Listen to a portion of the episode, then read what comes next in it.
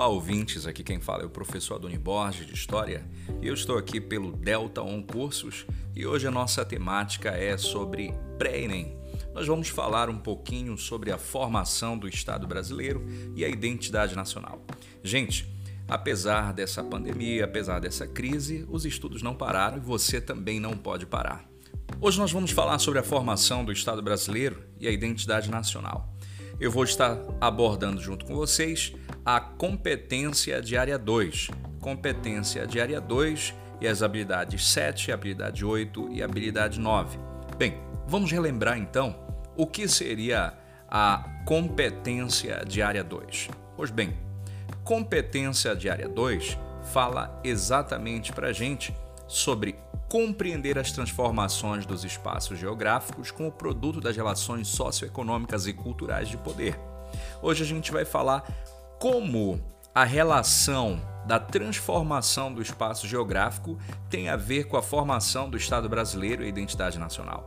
Nós vamos estar abordando exatamente as habilidades específicas para cada situação aqui que iremos trabalhar. O primeiro ponto que você tem que compreender exatamente qual o contexto que faz com que a família real chegue ao Brasil. Nós estamos falando do início do século XIX. E no início do século XIX, muitas coisas estão acontecendo dentro da Europa. Você tem uma Europa ali que está passando pelo pós-revolução francesa. Você tem uma Europa onde nós temos como destaque a Inglaterra, que está colhendo os frutos da revolução industrial. Além do que, nós não podemos esquecer justamente do destaque que você tem para a ascensão de um general. Um general que foi fazendo o seu nome no campo de batalha. Um general que a cada vitória aumentava o seu poder, aumentava o seu status e que foi financiado pelos girondinos, ou seja, a alta burguesia. Estamos falando de quem? Estamos falando justamente de Napoleão Bonaparte. Napoleão Bonaparte, que a cada vitória aumentava o seu prestígio ao ponto de se tornar independente de quem o apoiou, que eram os girondinos, e começa, na verdade, a ter ali o seu próprio reinado, ou melhor, começa a construir o seu próprio império. É o período conhecido como período napoleônico. Napoleão Bonaparte, então, domina a Europa e, por conta de velhas rivalidades que já existiam entre ingleses e franceses, ele tenta, de uma vez por todas, quebrar também ali o poderio inglês. Os ingleses que já despontavam como uma grande potência mundial naquele momento, né? Eles acabam, na verdade, sendo os principais rivais para os franceses. Essa rivalidade, gente, entre França e Inglaterra é uma rivalidade que vem desde os tempos da Idade Média, Guerra dos 100 Anos. Você tem aí essa rivalidade entrando ainda pelo período da Idade Moderna, quando nós temos a independência das 13 colônias, que futuramente seriam os Estados Unidos. Você observa que quem financia os colonos das 13 colônias lá é a França para lutar contra a Inglaterra. Então, no final das contas, é uma rivalidade antiga. E na tentativa de quebrar a Inglaterra, Napoleão Bonaparte acaba ali, na verdade, usando a frota naval espanhola, que nesse momento a Espanha estava sob o domínio de Napoleão, para quebrar os ingleses. Só que esse plano, na verdade, foi um plano frustrado e esse episódio ficaria conhecido como a Batalha de Trafalgar no ano de 1805. E no final das contas, Napoleão acaba sendo ali derrotado e a Inglaterra continua ainda com seu plano hegemônico. Agora, gente, o que é interessante de nós vermos é que essa relação entre Inglaterra e França, ela é contemplada, por exemplo, aqui na habilidade 9. Quando você vê a habilidade 9 dizendo assim, ó, comparar. Lembrando sempre, gente, o verbo de comando é o que vai exigir, na verdade, a sua compreensão, ou seja, ele quer que você compare comparar o significado histórico-geográfico das organizações políticas e socioeconômicas em escala local, regional ou mundial. Ou seja, essa rivalidade entre França e Inglaterra vai fazer com que nós tenhamos aqui resultados que irão afetar a escala local, regional ou mundial. Nesse sentido, você tem, por exemplo, o fato de que Napoleão Bonaparte, após ser derrotado na Batalha de Trafalgar, ele aplica o chamado bloqueio continental. O bloqueio continental de 1806, que é na verdade uma forma de tentar quebrar a Inglaterra economicamente. Falando disso, nós vamos ver que todos os países da Europa vão ser impedidos impedidos de comercializar, com a Inglaterra. E lembrando, gente, a Inglaterra está aí em pleno processo, em pleno processo de desenvolvimento da Revolução Industrial. Ela estava colhendo os frutos e o que ela mais precisava era de mercados, consumidores. Então, quando Napoleão estabelece o bloqueio continental, isso vai, de certa forma, abalar os meios econômicos que a Inglaterra tinha de obter lucros e vantagens. Porém, o único país, o único país que não aceita essa situação é exatamente Portugal. Portugal não aceita essa situação e talvez você se pergunte o porquê. Ora, a explicação é uma explicação que está embasada dentro da habilidade 7. Identificar, olha só o verbo de comando, identificar os significados histórico-geográfico das relações de poder entre as nações. Inglaterra e Portugal têm uma relação já desde o início do século XVIII. Nós estamos no século XIX e essa relação vai trazer um significado. Qual o significado? Ora, quando Napoleão ameaça invadir Portugal, os portugueses pedem apoio e auxílio e os ingleses acabam, na verdade, nesse momento, dando todo o apoio necessário o apoio necessário para que fugissem para o Brasil. E aí é nesse momento que essa fuga da família real vai ser constituída ali com 16 embarcações, trazendo um total, gente, de aproximadamente 15 mil pessoas. E a gente nota então que esse processo vai ser fruto de uma relação de convivência política, econômica muito bem feita e construída entre Inglaterra e Portugal. Isso está exatamente na habilidade 7. Identificar os significados históricos geográficos das relações de poder entre as nações. E aí, no final das contas, nós temos lá em 1807 a família real saindo de Portugal, fugindo, na verdade, fugindo, deixando ali o seu povo extremamente decepcionado, muitos frustrados, justamente por observarem a situação na qual eles foram deixados, o seu monarca, o seu rei, ele acabou, na verdade, fugindo e deixando ali um mau exemplo para aqueles que viam no, no rei um líder, um líder político, um chefe de Estado. No final das contas, essa vinda para o Brasil, essa fuga, ela acaba também estando ali amparada dentro da habilidade 8.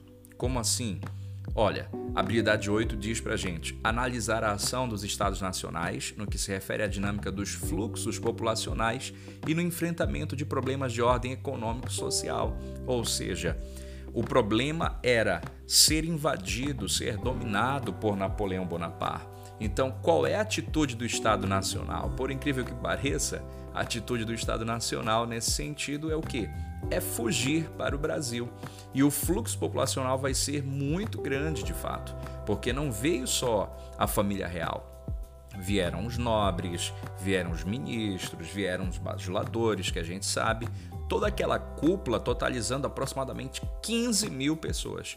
Então, quando nós analisamos esse quadro, nós começamos a perceber que a partir desse momento é que o Brasil começa de fato a ter a formação de um Estado, porque até então nós temos ali uma colônia, uma colônia que tem uma dependência muito grande em relação a Portugal e essa dependência ela vai diminuir exatamente agora. Você vai observar, por exemplo, que a chegada da família real ao Brasil ela vai trazer para a gente alguns pontos que para muitos historiadores é o início da nossa independência.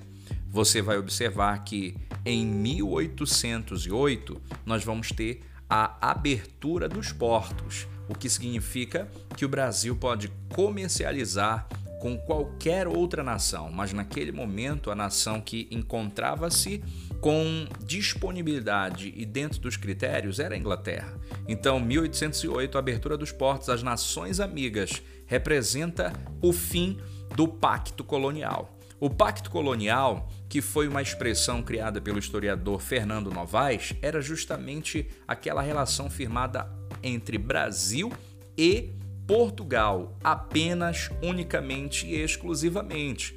Somente depois de 1808 é que o Brasil pode comercializar com outros países. Aí a gente vai ter também, logo em seguida, 1810. 1810, você tem também os acordos econômicos ou tratados econômicos que foram firmados com os ingleses. Esses tratados econômicos acabavam dando uma ampla vantagem aos ingleses. Afinal de contas, não pensem os senhores que na verdade a Inglaterra fez tudo isso de bom grado ou simplesmente por uma política de boa vizinhança. Havia um interesse por trás, já que a Inglaterra não poderia comercializar com outros países que estavam ali presos perante o bloqueio continental implementado por Napoleão, ela então estenderia o seu mercado consumidor até o Brasil. Em 1810 foi fechado um acordo que colocava, taxava na verdade os produtos ingleses com um preço mais baixo, fazendo com que a possibilidade de lucro fosse maior. Então, nós temos aqui 1810 a chegada da família real também trazendo essas vantagens para os ingleses nesses tratados econômicos. Porém, quando Napoleão Bonaparte cai na Europa, lá na Batalha de Waterloo, em 1815, é feito uma reunião entre todos os países que foram afetados pela política de Napoleão Bonaparte, afetados politicamente, é, economicamente, mas principalmente geograficamente falando. Ou seja, nós vamos estar falando de territórios, vamos estar falando mais uma vez aí, gente, lembrando, a competência 2 é falando sobre espaço geográfico. A gente vai observar então que em 1815, no Tratado de Viena ou o Acordo de Viena lá na Áustria, vão se reunir os países afetados pela política napoleônica. E Portugal foi afetado, porém só poderiam participar países. Neste caso, o rei de Portugal estava no Brasil. Portugal não era um país, era uma colônia. Então, para que o Brasil deixasse de ser uma colônia, ele foi elevado à condição de Reino Unido de Portugal e Algarves, assim pondo fim a um outro ponto. Em 1808, nós tivemos o fim do Pacto Colonial. Em 1815, nós temos aqui o Brasil deixando de ser uma colônia. Ou seja, agora o Brasil não era mais colônia de Portugal. Tivemos aqui um processo inverso, né? Agora o grau de importância maior estava aqui no Brasil. E finalmente, nós observamos aí, ainda em 1817, acontecendo uma insurreição lá em Pernambuco, que marca exatamente um quadro de levante contra o governo de Dom João VI, que está aqui no Brasil, que já é o rei, não é mais o príncipe regente. Dom João VI está aqui no Brasil e esse levante é um levante por conta de não aceitar a política que era adotada por ele. Uma política que priorizava portugueses, uma política que priorizava o aumento de impostos, a cobrança excessiva de impostos para sustentar uma corte parasitária, e isso faz com que lá em Pernambuco um grupo se levante querendo autonomia, querendo uma independência em relação ao governo de Dom João VI. No final das contas, a gente observa que lá em Portugal também começa a surgir um movimento chamado de Revolução constitucionalista do Porto em 1820 e um dos pontos que esse movimento pregava era justamente colocar Portugal no eixo, colocar Portugal na linha, para que Portugal pudesse novamente voltar ao eixo das grandes nações da Europa. Afinal, Portugal acabou, na verdade, junto com a Espanha, iniciando as grandes navegações. Porém, em pleno século XIX, Portugal estava extremamente atrasada. Entre, entre as propostas para essas mudanças, vem justamente a ideia de retomar o caminho da vitória, retomar o caminho do crescimento, mas para isso era necessário a presença de um rei. E onde estava o rei? O rei estava aqui no Brasil. Então, um dos primeiros pontos que a Revolução Constitucionalista do Porto exige é o retorno de Dom João VI. Como o clima aqui no Brasil já não estava tão bom, o que, que acontece? Ele então decide sair do Brasil, volta para Portugal. E aí, gente, nós começamos aqui nessa primeira parte do nosso podcast a ideia da formação do Estado brasileiro. No próximo, você não pode perder. A gente vai falar sobre a Constituição da Identidade Nacional, que é um processo que está ligado ao 7 de setembro, Dom Pedro I e a tão famosa independência do Brasil. Então, um forte abraço a todos e até o nosso próximo encontro. Valeu!